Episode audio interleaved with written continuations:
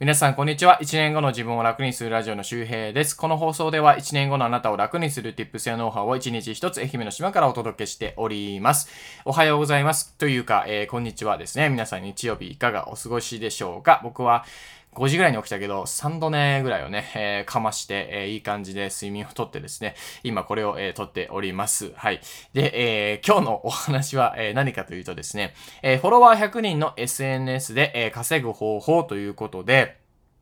なんかよく勘違いがね、あるんですけど、なんかフォロワーがね、こう1万人、10万人いないと SNS を仕事にできないですよねって思ってる方多いと思うんですが、えー、実はですね、フォロワー100人とか500人とか1000人でも十分ね、仕事になる可能性があります。ていうか仕事にしてる人全然いるので、まあ今日はですね、まあ何、フォロワー数関係ないのっていうことで、まあそのリアルをね、今日お伝えしたいと思います。で、あの、もう結論なんですけど、あの、フォロワー100人でも仕事になるんですよ。それなんでかっていうと、リーチ数とエンゲージメントっていうね、えー、言葉で説明ができるんですけど、あのー、自分の商品だったりとか、まあ別にアフィリエイトでもいいんだけど、ちゃんとリーチして100人にちゃんとエンゲージメント、要するにアクションしてくれる人が、ね、30人、50人いたら、十分売り上げになります。もう月10万でも全然いくと思いますよ。で、あのー、これはですね、すごく大事なポイントなんですけど、例えば、YouTuber、ね、何百万人登録者いる。ね、リーチはすごいです。本当に何百万回再生できるけど、それってね、もう薄まってるんですよね、影響力が。まあ、要するに、まあ、誰にでもリーチできるような、えー、力を持ってるんですよ。でも、誰にでもリーチできるからこそ、その誰かに刺さるコンテンツ、誰かに刺さる商品みたいなのを逆に持ててないという可能性もあるんですね。もちろんこれ全員の YouTuber がそういうわけではないんですよ。なので、まあ今までだったらなんかね、YouTuber って10万人、100万人いってないとダメだっていうふうにね、ありましたけど、まあこれからは本当にね、YouTuber ですら、まあ1万人で本当に十分です。うん。で、むしろもう1000人とか、行ってなくても大丈夫。あの、これ、ボイシーの京子先生いますけど、えー、この前実は、えー、ちょろっとね、お話を、えー、これどっちだったかな聞いたんですけど、無料だったか有料だったか忘れたんですけど、あの、YouTube の登録者が600人ぐらいのところで、自分の商品をリリースしたら、めちゃくちゃ売り上げたというね、もうサーバーがダウンするぐらい売り上げたということで、600人ですよ。600人だったらなんかいけそうな感じがしませんかね。1000人、1万人、ね、10万人はちょっと難しい。だから自分には無理だって思うかもしれないけど、600人だったらもしかしたらいけるかもしれませんよね。で、悪い例で言うと、僕はですね、TikTok ね、1万4000人ぐらいね、確かフォロワーがいるんですよ。で、あれはなんで伸ばしたかというと、半沢直樹のモノマネなんですね。で、今、切り替えてビジネス系の、まあちょっと面白い、なんか、おっさんみたいな感じで踊ったりしてるんですけど、あの、多分これね、物売れないんですよ。物を売れない。うん、だからまあ、TikTok ではもちろん物を売ってないし、何か訴求してるわけじゃないです。まあ、ボイシーのリンクを貼ってるぐらいかな。うん、で、これ何かっていうと、もう影響力というか、リーチしてる人が分散しすぎてるんですよね。ダンサーでフォローしてる人もいれば、僕のビジネス系の情報でフォローしている人もいる。えー、ま、もっと言うと、ハンザーで見てたけど、ビジネス系になって、あ、それでも一応見続けてくれてる人もいる。中にはもう、切り替わったことすら知らない人もいるわけですよ。だから僕は何か、商品を、えー、TikTok で、TikTok 限定で、リンクから買えますみたいなことを言ったとしても、多分、ほぼ変われないと思うんですよね。ああ、これがまさに、まあ、悪例ですよ。まあ、悪例なんだけど、まあ、僕はまあ TikTok こうどう伸ばすかっていうノウハウがまあちょっと欲しかったんで、今ね、えー、ちょろちょろね、えー、インスタのリールと合わせてね、あの、投稿してるだけなんですけど、うん。そう。だから、あの、これからっていうのは本当に、あの、フォロワーが100人とか500人がバカにならないというか、あの、本当十分、まあ、十分って言うとあれだけど、まあ、いりゃいいよ。それはもちろん1000人、2000人、5000人、1万人いけばいいけど、逆にそこまで行ったら、えー、薄まっちゃって、あのー、あまりエンゲージメントが取れないっていう可能性もあるんですね。だから変に、あれこれあれこれ、なんかその、いろんなジャンルを扱って伸ばそうとするっていうのは、これはもうほんとまさに悪手ですね。あ良くない例だっていうことです。で、これは、えー、実はアメリカっていうか海外のトレンドがまさに今そうなってるんですね。えー、これからの SNS はニッチです。ニッチ。えー、ニッチっていうのは要するに、まあ、お、お、人気ジャンルじゃないっていうことですよ。大手ジャンルじゃないっていうことですね。うん、なんか例えば、えー、そうだな、ヨ、ヨガだったら、女性のためのヨガだったら、まあ結構ヨガだけでもまあニッチっていう人もいるかもしれないけど、まあ割とまあ幅広いジャンルですよね。で、それを例えば、まあ産後に、えー、ちょっと体重が増えちゃった主婦向けのヨガとか、えー、ピラティスとか、まあそういう感じで本当にもう刺しに行くっていう感じですよね。えー、そうそう、僕だったら、えー、なんかこう、お金、ね、30代のお金の話じゃなくて、僕はニッチだったのは、えー、多重債務ですね。うん、なんかアコムとかカードローン、ね、えー、借金、をしている。ね、リボ払いが溜まっている30代とか、まあこれも結構ニッチだけど、でもね、あの、ね、借金してる人って1000万人いるんですよ、消費者金融で。日本にね。えー、10人に1人です。すごい数がいるわけですよ。1000万人。そうなると、たとえニッチでも十分リーチ数が取れて、そして高いエンゲージメントも取れるんですね。なので、まあ海外では今ニッチが先行していて、えー、マイクロインフルエンサーの台頭が起こっています。まあ要するに、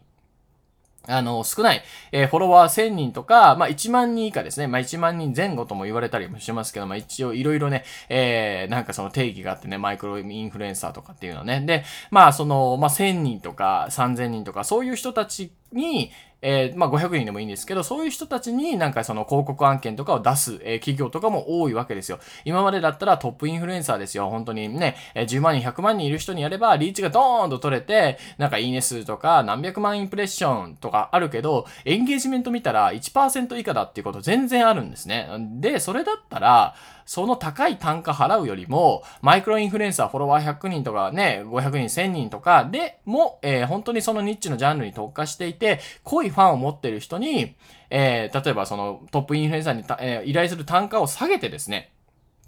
で、そのニッチのインフルエンサーに依頼すると。そうするとさ、やっぱフォロワー500人1000人で広告案件とかそういう依頼仕事が来ると思ってないからさ、嬉しいわけですよね。だから低い単価でももちろん、低い単価っていうか、トップインフルエンサーの単価ではない、単価でももちろんやってくれるわけですよ。で、そういうマイクロインフルエンサーとかに、を複数人に発注した方が、最終的な総エンゲージメント数は高くなるんですね。だから企業っていうのは、確かにテレビ CM とかだったら、リーチを取りたいから出してるのはあるんだけども、結局、リーチの行き着く先っていうのはエンゲージメントなんですよ。どれぐらい購入してくれるか、どれぐらいアクセスしてくれるか、どれぐらい登録してくれるかっていうことなんですね。うん。で、これがなかったら広告の意味って、まあ、ほぼほぼないんですよ。まあもちろんその第一早期に入る。ね、何かこうね、あ旅行って言ったら京都がね、思い浮かぶみたいな、まあそういうことも大事なんだけど、それ以上にやっぱり実際に来てくれるとか、ね、予約してくれるかっていうことがすごく大事なんですね。でそういう意味ではマイクロインフルエンサー、フォロワーが少なくても、えー、ニッチなえー、ジャンルを扱っていて、濃いファンを持ってる人に発注した方が企業からすると、結局高いエンゲージメントが取れて売り上げにもつながるということです。これが結構海外でも今ね、えー、起こってきていて、それがおそらく日本にももちろん入ってきます。日本の会社もね、あの、バカじゃないからさ、広告会社も、当たり前だけどリーチだけ取ってもしょうがないよね、と。有名 YouTuber とコラボして、なんか名前だけ知れても、結局あんまり売り上げにつながらなかった。繋がらなかったよねっていうことは全然あるんですよ。あの、僕の、知り合いで、あの、某楽天とかでね え、仕事してる人がいるんですけど、そういう人がですね、あの、なんか100万円単位かな、なを発注したんだけど、まあ、一切売れなかったらしいですね、インフルエンサーにお願いしたら。まあ、本当ね、フォロワーがいるだけじゃダメなんですよ。本当にこうね、あの、ちゃんとエンゲージメントを取れるかどうか、これがすごく重要になってくるので、あの、今日のお話は、まあ、もちろんフォロワー増やしていく、そのマーケティングを学ぶってことは大事なんですよ。これ前提としては、フォロワー増やさなくていいって話をしてるんじゃなくて、フォロワーが少なくても濃いファンを持っていたら仕事になるってことです。だから大切なのはエンゲージメントなんですよ。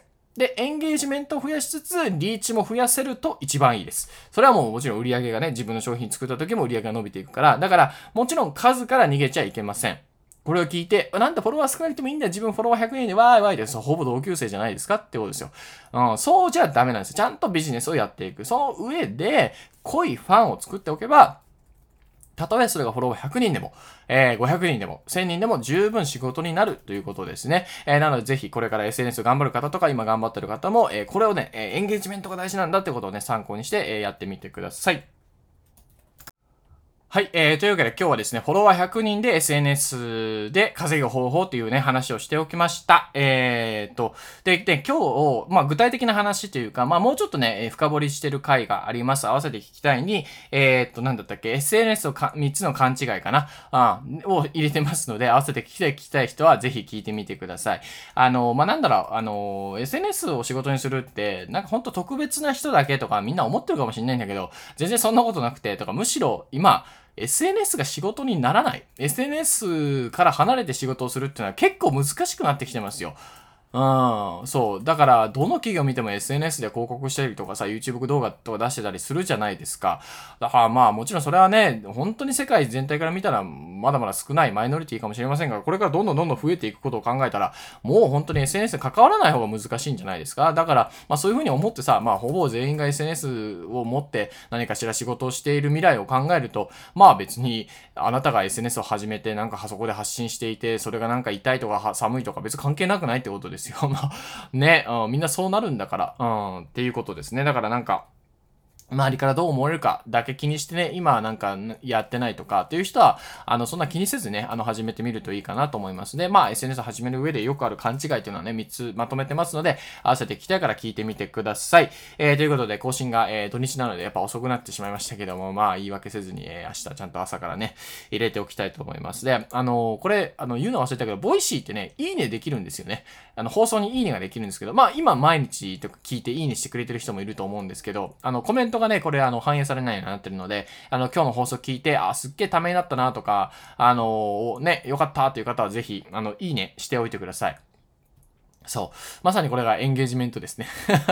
いいねさせようとしてるみたいな。まあでも本当にまあポチッと押すぐらいですか。僕もあの聞いたやつで、ああ、面白かったと思ったらいいねね、えー、するようになって、こうやってクリエイターさんに届くのはやっぱ嬉しいですよね。いいねぐらいがほんとちょうどいいんだよな。ああ、このは、この話良かったんだなとか、ああ、この話、うん、なんか反応がなかったなとかね、えー、そういうのはわかるので、こちらは改善点にもなって、またより良いね、えー、話が皆さんにも届けられると思うので、えー、ぜひ、えー、ほんと、えー、0.1秒で終わるんで、いいね、ポチってね、えー、押しといてください。えー、振り子のボイシーもね、さっき撮ってきましたしたね。